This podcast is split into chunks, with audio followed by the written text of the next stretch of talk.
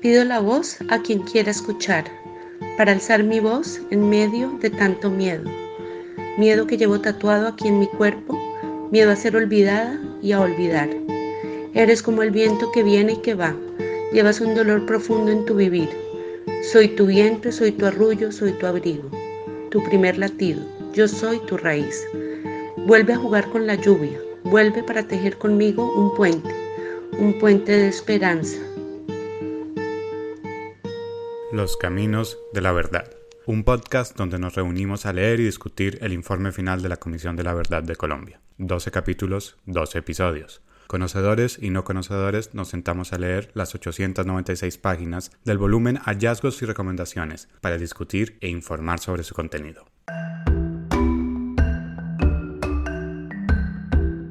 Soy Aisha Umaña abogada experta en derechos humanos y penal internacional, estudiante doctorado de la Universidad de Cornell en Estados Unidos.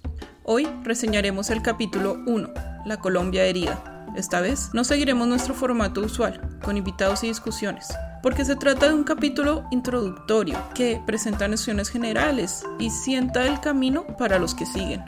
Si quieres saltarte y seguir directo al capítulo 2 sobre el recuento histórico del conflicto, nadie te va a juzgar por ello, solo las estadísticas del podcast.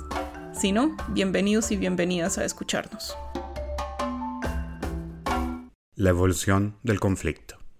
La comisión resalta que se hizo una lectura de la guerra desde diferentes planos e implicó una valoración frecuentemente moral que justificaba acciones como buenas o malas, pero que, ojo, cuando se contrastó con los hechos vividos, con la realidad, se evidenció no solo la profundidad del daño causado, sino además la banalidad de las explicaciones. La comparación es bastante simple. Por un lado, en una guerra justa se esperan héroes. Por el otro lado, en una guerra injusta, los responsables son considerados, abro comillas, psicópatas terroristas. En nuestra guerra se consideró al otro un enemigo que debía ser eliminado. Esto con base en justificaciones ideológicas, es decir, ideas políticas, económicas, sociales, que eran compartidas por la institución, por ejemplo el Estado o las Fuerzas Armadas, por la sociedad, la sociedad civil, sea el sector económico o político, o el grupo de referencia, que podían ser las guerrillas, los grupos armados como paramilitares o grupos armados como los militares. Se usaron mecanismos psicológicos como la obediencia a órdenes, que sucedió mucho en las Fuerzas Armadas, o el uso de un lenguaje que minimizó los hechos. Y esto permitió una disociación donde la población no estaba totalmente consciente de esa realidad. En consecuencia, se justificaron formas de actuar donde se despreció la vida de las comunidades, como pasó con las ejecuciones extrajudiciales. Como resultado, pues no importaba si morían niños, personas por fuera del enfrentamiento o si se destruían infraestructuras, como hospitales o escuelas. Página 39. Los ríos convertidos en cementerios. Las iglesias donde se torturó o se bombardeó los cementerios habitados por decenas de miles de NN, las dependencias donde permanecen muchos restos de personas rescatados de fosas comunes para su identificación. Necesitan un marco social de aceptación y comprensión de lo sucedido, que resulta necesario para la reconstrucción. Además, se motivó una venganza reactiva, es decir, ese odio al otro, al grupo al que pertenece o a las ideas que representa.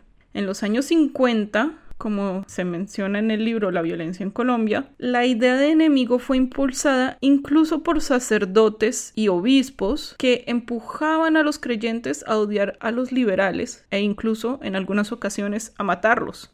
En los ochentas, como explica el informe, el exterminio de grupos políticos y partidos de oposición fue negado o a veces fue mostrado como algo inevitable y justificable como menos, se miró para el otro lado cuando esto pasó. Página 51. Llama la atención que en Colombia las masivas violaciones de derechos humanos sucedieron en un país democrático, con elecciones libres, una estructura del Estado con división de poderes, leyes garantistas y medios de comunicación independientes. Los grupos principales fueron los paramilitares, las guerrillas, las Fuerzas Armadas y la policía.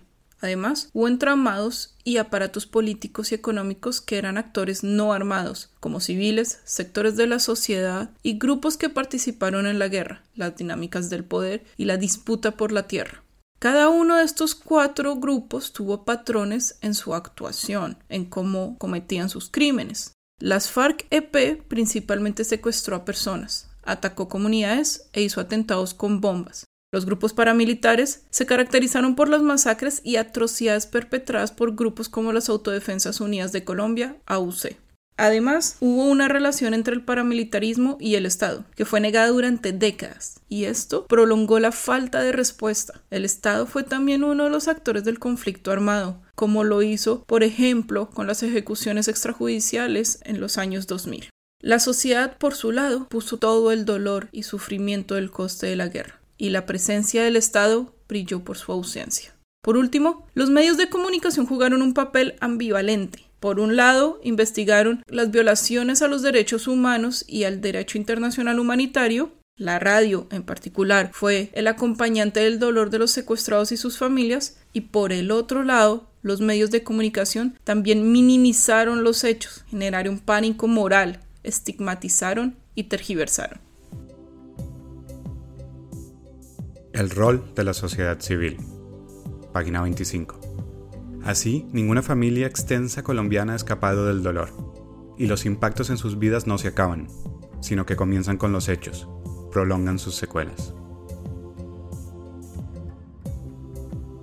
La sociedad jugó también un papel en el conflicto armado. Parte de ella y de la economía del país siguieron adelante como si no pasara nada. A pesar de esta porción de la sociedad, la movilización de la sociedad civil también brilló en las luchas por la tierra del movimiento campesino, los reclamos de las comunidades afrodescendientes e indígenas por su cultura y territorio, la papeleta por la paz de los jóvenes y la lucha de las mujeres por una salida política al conflicto armado, así como lo hicieron las madres de los jóvenes ejecutados por las Fuerzas Armadas, en particular después de los 2000. Hoy las nuevas generaciones han ido perdiendo el miedo a expresarse, a reivindicar a las víctimas, a ocupar las calles y a movilizarse colectivamente, así como lo viene haciendo la minga indígena desde inicios de los años 2000. La comisión habla de este concepto de resistencia a la guerra que se hizo en espacios civiles como las comunidades de paz del Urabá, la Guardia Indígena del Cauca o experiencias comunitarias que fueron apoyadas por las iglesias, especialmente desde el proceso de justicia y paz donde se desmovilizaron principalmente paramilitares, las víctimas empezaron a salir del miedo y participaron en las audiencias públicas. Muchos fueron los valiosos procesos a pequeña escala que no siempre fueron acompañados por el Estado y la sociedad. Le hemos ganado la violencia. Hemos dicho le hemos ganado la violencia porque eh, hemos vivido durante 25 años enfrentando la violencia, eh, que no tenemos nada que ver con la guerra, eh, ni indirecta ni indirecta, sino que lamentablemente por todos estos intereses políticos, económicos, vuelvo y digo, especialmente el tema de Urabá con el tema bananero ganadero. Creo que ha sido muy importante que la comunidad se haya mantenido durante todos estos años a pesar de tantas violaciones y masacres, porque esto le da un mensaje al mundo de cómo hemos rescatado la vida. Es así que la centralidad de las víctimas no consiste en darles la razón, sino en afianzar su escucha y reconocer tanto la injusticia de lo vivido como sus derechos a la verdad a la justicia y a la reparación. Es necesaria una política no solo para las víctimas, sino con ellas. El trauma colectivo, página 40. Estos hechos traumáticos marcan la vida de sucesivas generaciones. Hijos e hijas de quienes vivieron la época de la violencia fueron después parte de las víctimas del conflicto armado interno o miembros de grupos armados en épocas posteriores. Las segundas y terceras generaciones han sufrido también las consecuencias del desplazamiento forzado o el exilio. La pérdida de padres o madres ha llevado a la orfandad de miles de niños y niñas. En los países con conflictos armados prolongados, una gran porción de la población tiene un trastorno de estrés postraumático y, según vemos, Colombia lastimosamente no sería la excepción. El trauma fue colectivo, fue la pérdida de la tierra, el exilio, el secuestro, los asesinatos de sindicalistas, la desaparición de sindicatos, líderes comunitarios y étnicos.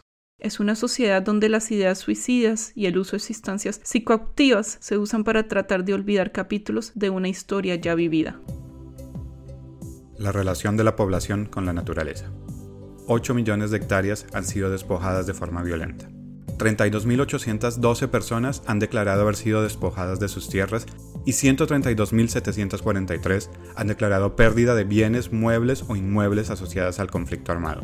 17.543 demandas de restitución de tierras individuales ante instancias judiciales. Un total de 30.331 solicitudes por parte de las víctimas de todo el país. La identidad colectiva de los campesinos y de pueblos étnicos se refleja en su relación con el territorio y la naturaleza. La guerra afectó a la naturaleza y con ello la relación de las comunidades. Los ríos fueron convertidos en fosas comunes o escenarios de terror, como pasó en el Sumapaz, el Canal del Dique, el río Arauca o el río Magdalena. El impacto en la relación con el territorio o la naturaleza afectó a los movimientos sociales y los sujetos colectivos, como pasó con la muerte de chamanes, la desposesión de un campesino de su tierra los cambios en las dinámicas productivas y la necesidad de buscar alternativas a los cultivos de coca. Las comunidades indígenas fueron usadas como escudo o retaguardia.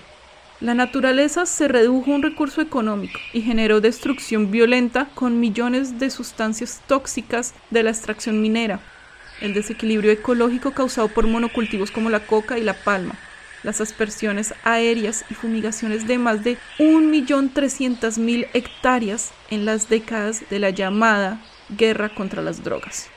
La comisión nos recuerda que la naturaleza no es solo un paisaje, es la fuente de la vida y de la relación y la identidad profunda del mundo campesino y de los pueblos étnicos con la madre tierra. Conclusiones y recomendaciones del capítulo. Con estos hallazgos, la Comisión hace un sobrevuelo de muchos de los temas que serán estudiados a profundidad en los capítulos que vienen, y desde el inicio del volumen comienza a presentarnos algunas recomendaciones.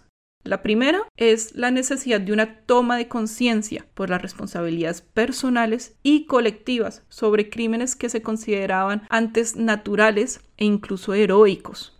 Segundo, explica que las políticas de reparación económica solo han llegado a una minoría de las víctimas. Según el octavo informe de seguimiento al Congreso, en el marco del monitoreo de la implementación de la ley de víctimas en 2021, solo el 12% de las víctimas han accedido a indemnizaciones. Las políticas de reparación deben formar parte de una política de reconstrucción más amplia, la reparación colectiva debe llevar a cabo acciones sostenidas en el tiempo que aborden lo local y lo regional, entre ellas las medidas de memoria, la atención a las víctimas, las garantías de seguridad y protección y la reconstrucción de los entornos vitales que fueron afectados por la guerra. La Comisión explica que no tiene un modelo de reconciliación propio para el país, pero que ha avanzado en el proceso de dialogar sobre las diferencias establecer verdades fundamentales para la transformación y avanzó en la superación de las fracturas sociales producidas por la guerra y la exclusión. Y acá hagámonos la pregunta, ¿qué fracturas fueron producidas por la guerra y la exclusión al seno de nuestras vidas, de nuestras familias, de nuestros amigos, de nuestro trabajo? Así, en estas dos recomendaciones que vamos a explicar a continuación, la comisión nos susurra un poco al oído a todos y todas. Primero, la polarización social. Cambió el qué dices por el de qué lado estás. Es por ello que es necesaria una despolarización social. En ello, los medios de comunicación en particular tienen un rol fundamental y deben hacer un compromiso directo pero también la sociedad tenemos un rol muy importante, por ejemplo, en todo lo que publicamos en nuestras redes sociales, en lo que conversamos con nuestros pares y en cómo nos informamos. Segundo, explica que se debe buscar la reconstrucción de las relaciones éticas entre las personas. hasta que ninguna causa esté por encima de la vida y de la dignidad de todo ser humano. Se debe lograr una política sostenida de reconocimiento de la vida y memoria, pues son clave para la no repetición y para prevenir la violencia. Página 52. Estas actitudes y comportamientos son parte de lo que se necesita cambiar. La política y la transformación necesaria de Colombia pasan por un cambio cultural que promueva otros modelos de relación interpersonal e intergrupal, en los cuales se rescaten el respeto, el diálogo y la solidaridad, herramientas que han salvado muchas vidas también en este país y suponen el sustrato de relaciones de la democracia. Este es un abrebocas sobre el informe de la Comisión de la Verdad. Si te pareció interesante, te invitamos a leer el capítulo que acabamos de discutir. Si no tienes tiempo, energía o alguna otra razón, cumplimos con nuestro objetivo, informar sobre los puntos que consideramos más relevantes de cada capítulo. Estaremos publicando un capítulo por semana durante los próximos meses. Activa la campanita o darle seguir en el reproductor que estés utilizando para que te notifique del próximo capítulo, el capítulo 3, sobre los crímenes que fueron cometidos durante el conflicto armado. Envíanos tus comentarios o preguntas a loscaminosdelaverdad.podcast.gmail.com.